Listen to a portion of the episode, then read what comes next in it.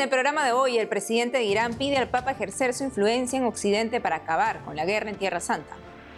En Argentina, policía deja el uniforme y se ordena sacerdote. Obispo en Nigeria admite pagos de rescate para traer de vuelta religiosos, blanco de continuos secuestros en el país. En República Dominicana, padres de familia se movilizan ante la posible implementación de la ideología de género en la educación de los niños. En Nepal, la iglesia alivia a las víctimas del reciente terremoto que causó más de 150 muertos. Hola amigos, bienvenidos a su programa EWTN Noticias. Es un gusto iniciar la semana informativa desde nuestros estudios en Lima, Perú. Yo soy Natalie Paredes, Edi pronto estará con nosotros. Empezamos las noticias con la última información sobre la guerra en Tierra Santa, sobre la cual el Santo Padre no deja de pedir el alto al fuego.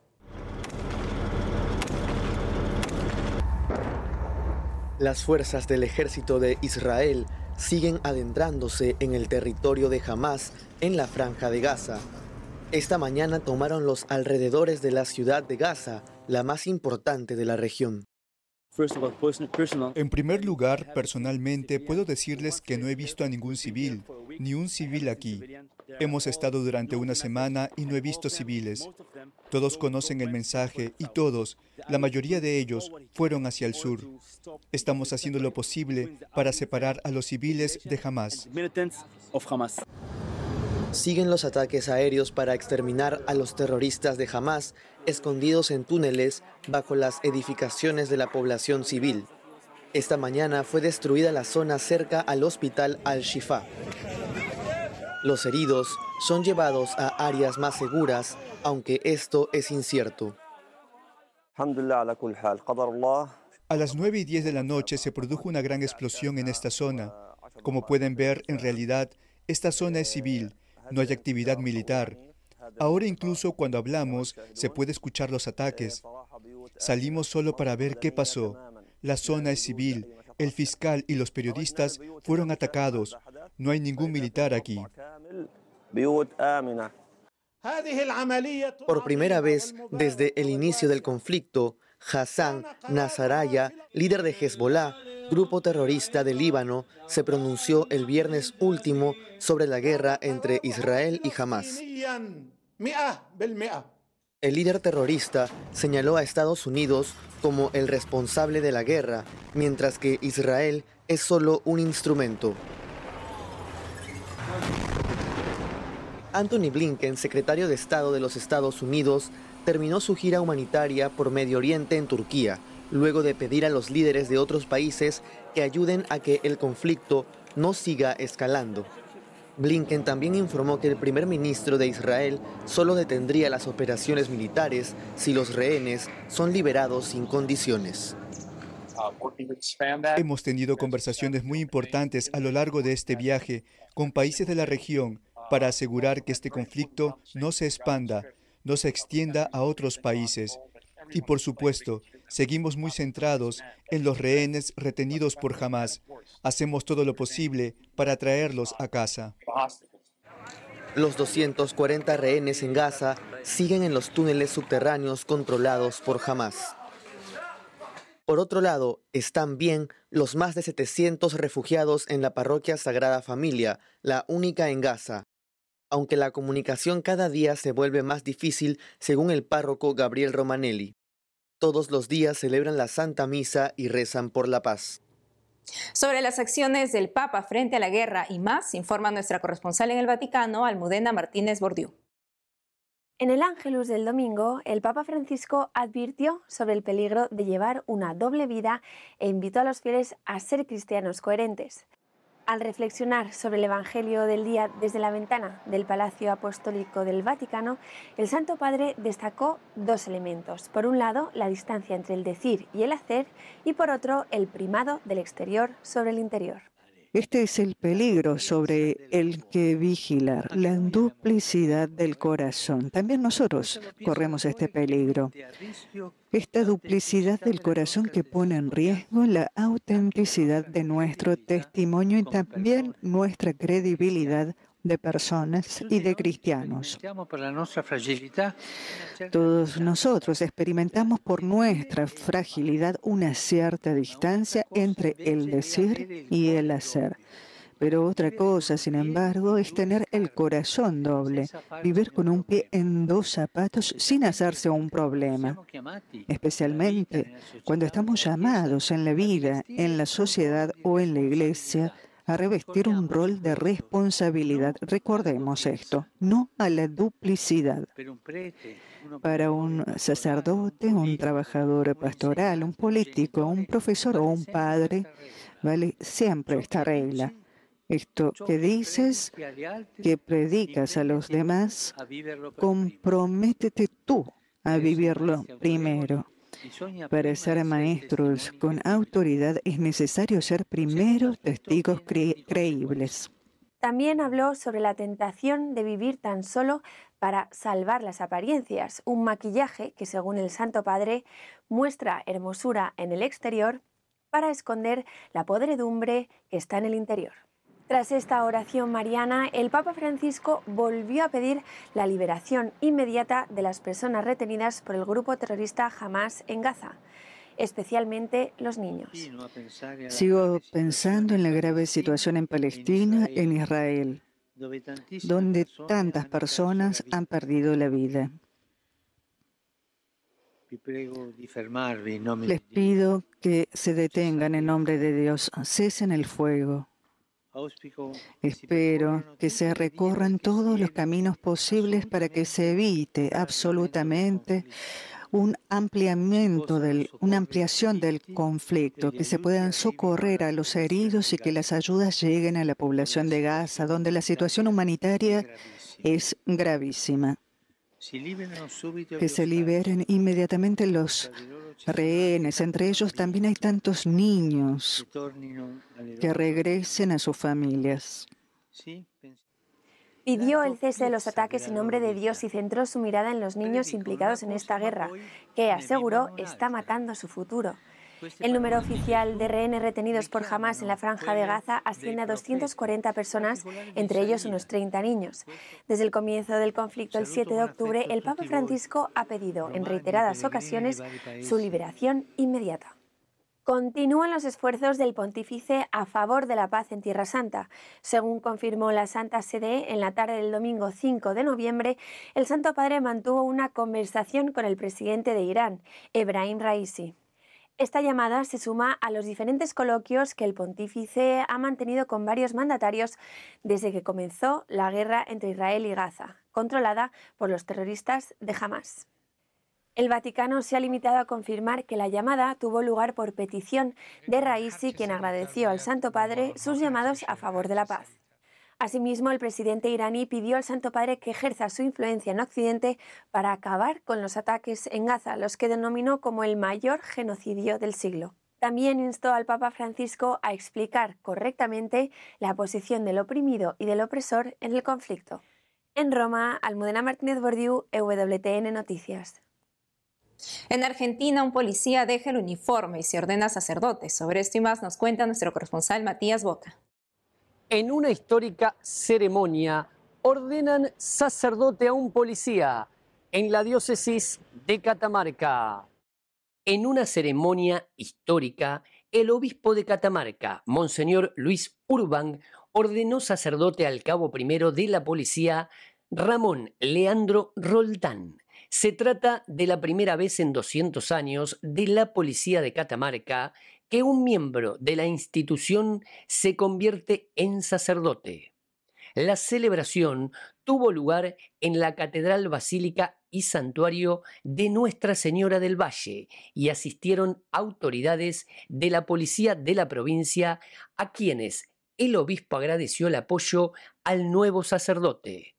Cabe señalar que el padre Roldán, de 39 años, será miembro de los capellanes policiales, donde tendrá la misión de ofrecer asistencia espiritual al personal de la policía de la provincia que lo requiera.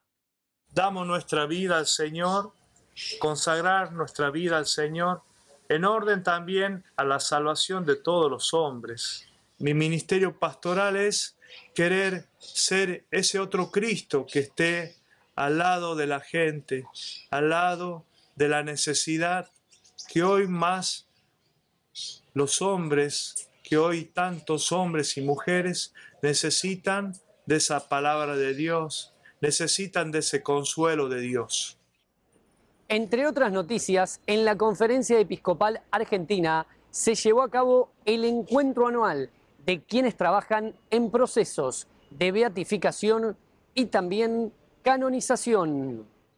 El delegado episcopal para las causas de los santos y obispo castrense, Monseñor Santiago Olivera, presidió el encuentro anual de quienes trabajan en procesos de beatificación y canonización. Una de las principales premisas de este espacio fue destacar la importancia y el valor de la santidad y cómo vivir en santidad. Se reunieron numerosas causas de siervos de Dios, venerables y beatos, para celebrar juntos este deseo de que se muestren sus rostros de hombres y mujeres fieles al Evangelio. Tal es el caso del cardenal Eduardo Pironio, del que hay un milagro supuesto a estudiar en Roma, al igual que del empresario Enrique Yo. Cabe señalar que Mamantula próximamente será la primera santa argentina y se esperan prontamente buenas noticias para nuestra iglesia y para la iglesia universal. Creo que lo más rico es poder darse cuenta que la santidad es un don de Dios que todos estamos invitados y que cuanto más sencillo y simple sea la vida, simple no en el sentido de, fácil, ¿no? sino sencillo, realmente un hombre que transparente a Dios, cuanto más se vea eso en el santo que uno va descubriendo y, está en la causa, eh, más uno se anima a decir sí al proyecto de Dios, al sueño de Dios, que justamente es el sueño que Él tiene para todos, la santidad de cada uno. La santidad es el camino que todos tenemos que transitar. Nos recuerdan que es posible ser santos y, dar gracias a Dios porque la vida de estos hombres y mujeres que vivieron en un tiempo histórico son faros y nos iluminan para el hoy.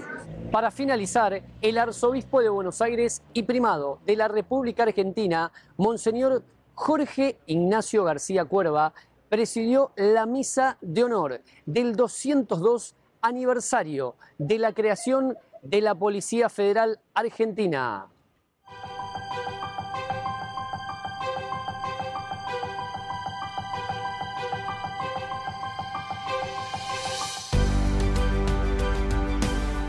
al cumplirse 202 años de la creación de la Policía Federal Argentina, el personal policial le pidió especialmente al Señor que ilumine a quienes conducen hoy los destinos de la institución y que los guíe en los desafíos que día a día se presentan en su misión de cuidar la seguridad del Estado. En la Catedral Metropolitana de Buenos Aires, Monseñor Jorge Ignacio García Cuerva, arzobispo de Buenos Aires, señaló que en estos 202 años hubo muchas tormentas, pero la casa está firme porque tiene cimientos sólidos. Refiriéndose a los cimientos, indicó que son tres, la vocación de servicio, el amor a la Policía Federal Argentina y la esperanza, que los hace siempre mirar adelante y nunca bajar los brazos. Estos tres cimientos están solidificados con la sangre de los policías que derramaron ofreciendo su vida o caídos en el cumplimiento del deber.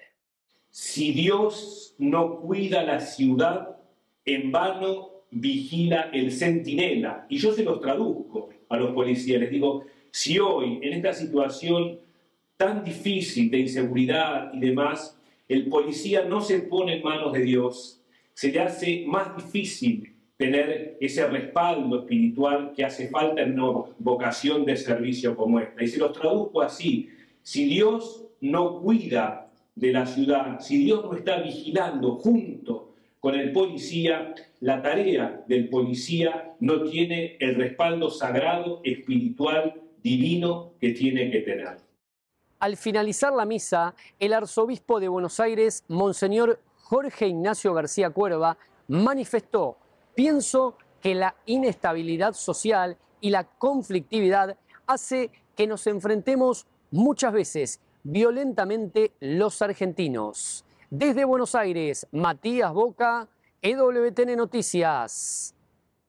Y en Nigeria, solo en el norte del país se han gastado más de 37 mil dólares en rescatar a sacerdotes, seminaristas y agentes pastorales secuestrados por grupos de milicias, según el obispo de la diócesis de Sokoto en entrevista a Asia África. Monseñor Matthew Hassan dijo a fines de octubre ser testigo de un aumento de violencia a manos de bandas criminales que secuestran en forma indiscriminada a miembros de la iglesia para pedir rescate. Algunos terminaron asesinados. Frente a la situación, el obispo de Sokoto lamentó la falta de solidaridad de los nigerianos en mejores condiciones. Ahora nos vamos a Nepal, en Asia. Caritas, la Organización de Ayuda Mundial de la Iglesia, llevó grupos de rescate, productos de primera necesidad y está brindando lugares de refugio a las víctimas del terremoto del último viernes 3 de noviembre. El sismo dejó más de 150 muertos y cientos heridos. Tuvo una magnitud de 6.4 grados en Karnali, al norte de Nepal. Cientos en redes sociales piden oraciones por Nepal, conocido por sufrir terremotos con frecuencia. Nos vamos a una pausa, ya regresar. En República Dominicana, padres de familia se movilizan ante la posible implementación de la ideología de género en la educación de los niños. Además, en Perú marchan contra los mal llamados abortos terapéuticos realizados en hospitales del Estado. Volvemos con más noticias con Enfoque Católico.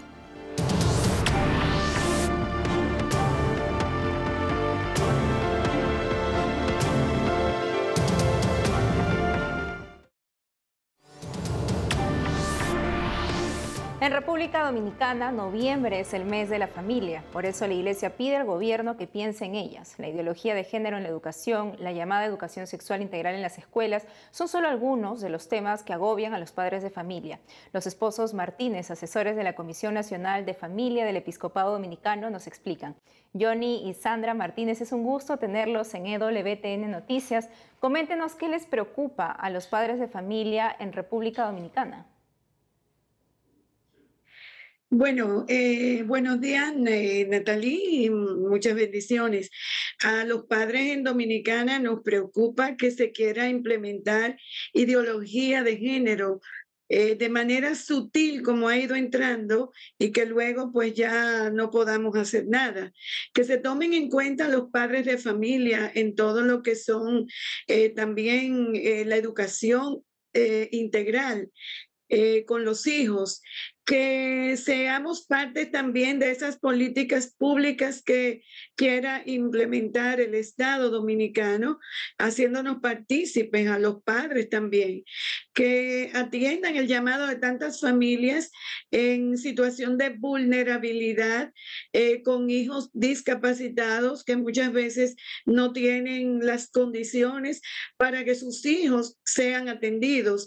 En nuestro país, la Constitución de la República otorga a los padres en su artículo 63, eh, nos hace responsable de la educación de nuestros hijos menores.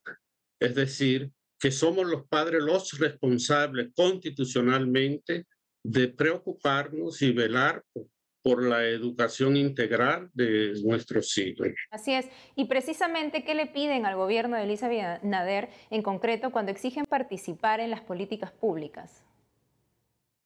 Básicamente que nosotros también nos tomen en cuenta, que nos tomen en cuenta, sean, se hacen mesas de diálogo y muchas veces la iglesia no participa. Entonces, que seamos tomados en cuenta los padres de familia ante todas esas políticas públicas. Eh, eh, también pedimos en la creación de red de asistencia familiar eh, para aquellos padres, ¿verdad?, que tienen hijos con discapacidad, las viviendas a bajo costo. También hay muchas familias que no tienen el sustento porque las fuentes de empleo no son las más idóneas. Entonces, queremos que realmente eh, nuestras familias sean tomadas en cuenta. Así es. ¿Y cuáles son las acciones que ustedes eh, o propuestas de la Iglesia en República Dominicana para asegurar el bienestar de las familias? Bueno, una propuesta son eh, precisamente esos centros de centros de asistencia familiar esos centros, ¿verdad? Eh, de acompañamiento a la familia en sus diferentes etapas. Exactamente, que ahora mismo queremos implementar que en cada parroquia haya un centro de acompañamiento, porque es muy, muy necesario en estos momentos donde la salud mental de nuestras familias está siendo muy afectada, los matrimonios eh, dividiéndose, eh, dividiéndose, perdón, y, y que realmente necesitan la ayuda. Es verdad, es verdad, y por eso también ustedes este 26 de noviembre van a salir a caminar, ¿no? La caminata por la familia. Cuéntenos cómo se va a desarrollar este evento. Bien, eh, un paso por mi familia es una caminata que este año entra en su versión número 12. Iniciamos en el año 2012 precisamente y resulta ser que la idea es para llamar la atención y promover la vivencia de los valores humanos y cristianos, del respeto, la honestidad, que en esto, este año nuestra iglesia ha estado trabajando en exclusividad del valor de la, de la honestidad, la fidelidad, el, la confianza, la comunicación, el amor. Esta caminata se realiza a nivel nacional. Todas las diócesis participan. Este año será el 26 de noviembre, Día de Cristo Rey. A nivel nacional, en todas las diócesis, se va a estar caminando muy cierto, y esperamos que también muchas familias se sumen a esta caminata, estimados Johnny y Sandra Martínez. Gracias por la entrevista. A ti, Natalie. Buen día, muchas bendiciones. Dios les bendiga.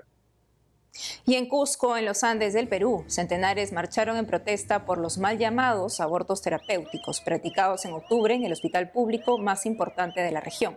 El objetivo de la protesta pacífica fue llamar a la conciencia a las madres gestantes y médicos para respetar la vida del no nacido, así como la integridad de las mamás que ponen en riesgo su vida en este tipo de prácticas muchas veces sin saberlo. Grupos feministas también salieron a las calles para dar la contra. La marcha Salvemos las dos vidas fue organizada por las asociaciones asociaciones Padres en Acción Sur, Profesionales por la Vida y ABC Prodei. Hoy 6 de noviembre la iglesia celebra a San Alejandro de Sauli, obispo de la isla de Córcega. Pidió enseñar el catecismo con coherencia de vida. El padre Juan Carlos Vázquez, director de diezminconjesús.net, nos cuenta más sobre el santo.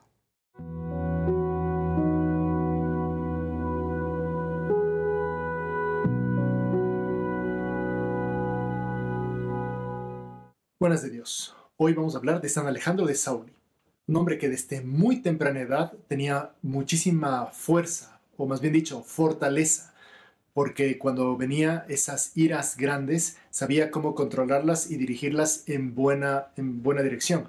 Por ejemplo, a los 15 años, ante un eh, espectáculo inmoral que hubo en su pueblo, él se rebeló y efectivamente consiguió que se, que se pare ese, ese sitio. ¿no? A los 17 años ya se dio cuenta que de Dios le llamaba y quería hacer algo con ese genio tan fuerte que tenía y efectivamente empezó para estudiar para sacerdote y se esforzó muchísimo en, en aprender a predicar bien, en ser muy fogoso en las cosas que decía. Y tal es así que Carlos Borromeo, un gran santo que hace pocos días también festejamos su fiesta, le llamó para predicar en su catedral. Fue tanta su fama que después el Papa le nombrará obispo de una pequeña isla, Córcega y allá irá él y aplicará esa misma fuerza que tenía. Es interesante porque no eh, se peleaba con la gente, sino que les transmitía ese amor de Dios con esa predicación fogosa que tenía y con esa fuerza que le ayudaba a que la gente también sintonice con Dios. Me parece que es un ejemplo muy, muy interesante de cómo nosotros tenemos que aprovechar los dones que cada uno tiene. A veces uno cuando tiene mucha fuerza termina siendo iracundo y eso eh, aleja a la gente.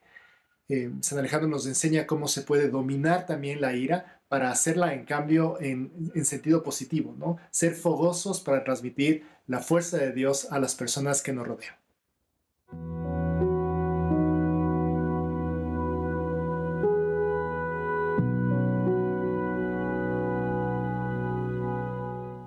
Ahora veamos la ceremonia de cambio de hábito de una monja carmelita en Filipinas. Se trata de la hermana Mary Paul Elizabeth. Ella con mucha felicidad cogió su guitarra e interpretó un canto, el canto de la búsqueda para sus amigos y su familia. Con esto nos despedimos. Hasta mañana.